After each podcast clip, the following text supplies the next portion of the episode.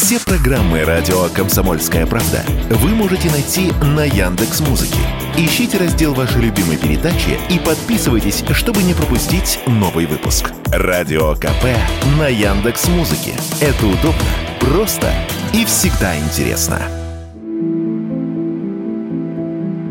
Уже в 17 лет юноша из Китая начал испытывать сложности с концентрацией при выполнении домашних заданий. Ситуация дальше только ухудшалась. Он начал страдать от потери кратковременной памяти. Сейчас молодому человеку 19 лет, и он не помнит события предыдущего дня, а также где лежат его вещи, что он ел или пил. У него начались сложности с чтением и выражением собственных эмоций. Все это симптомы болезни Альцгеймера. Такой диагноз и поставили 19-летнему парню. Дело тут может быть в генетике, предполагает врач-невролог, кандидат медицинских наук Мария Чердак. Вот что она заявила радио «Комсомольская правда».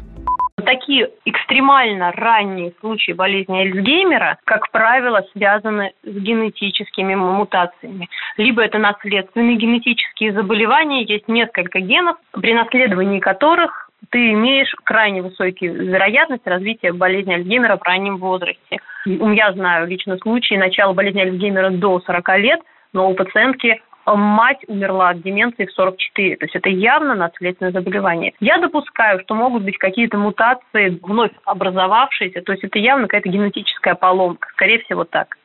Сегодня в мире 55 миллионов пациентов с болезнью Альцгеймера. Если тенденция не изменится, то к 2050 году их будет уже 139 миллионов. Но не количество случаев заболевания растет, а появляются усовершенствованные способы выявления болезни. Следовательно, статистика заболеваемости теперь больше соответствует действительности, отмечает врач-невролог Мария Чердак меняются подходы к диагностике. То есть вот в России Традиционно так сложилось, долго болезнь Альцгеймера считали редким заболеванием, ее просто не диагностировали. Это не значит, что ее не было. А больных, которые болеют Альцгеймером, относили к пациентам с хроническими сосудистыми заболеваниями головного мозга. Сейчас, пока мы вот совершенствуем методы диагностики, мы, собственно, получаем более-менее реальную картину по распространенности этого заболевания. Как отмечают специалисты, первые признаки болезни Альцгеймера – это нарушение памяти, внимания, мышления и речи, а также апатия и раздражительность. И лучшая профилактика болезни – физическая и умственная деятельность, ведение активного образа жизни и хорошее настроение. Юрий Кораблев, Радио «Комсомольская правда».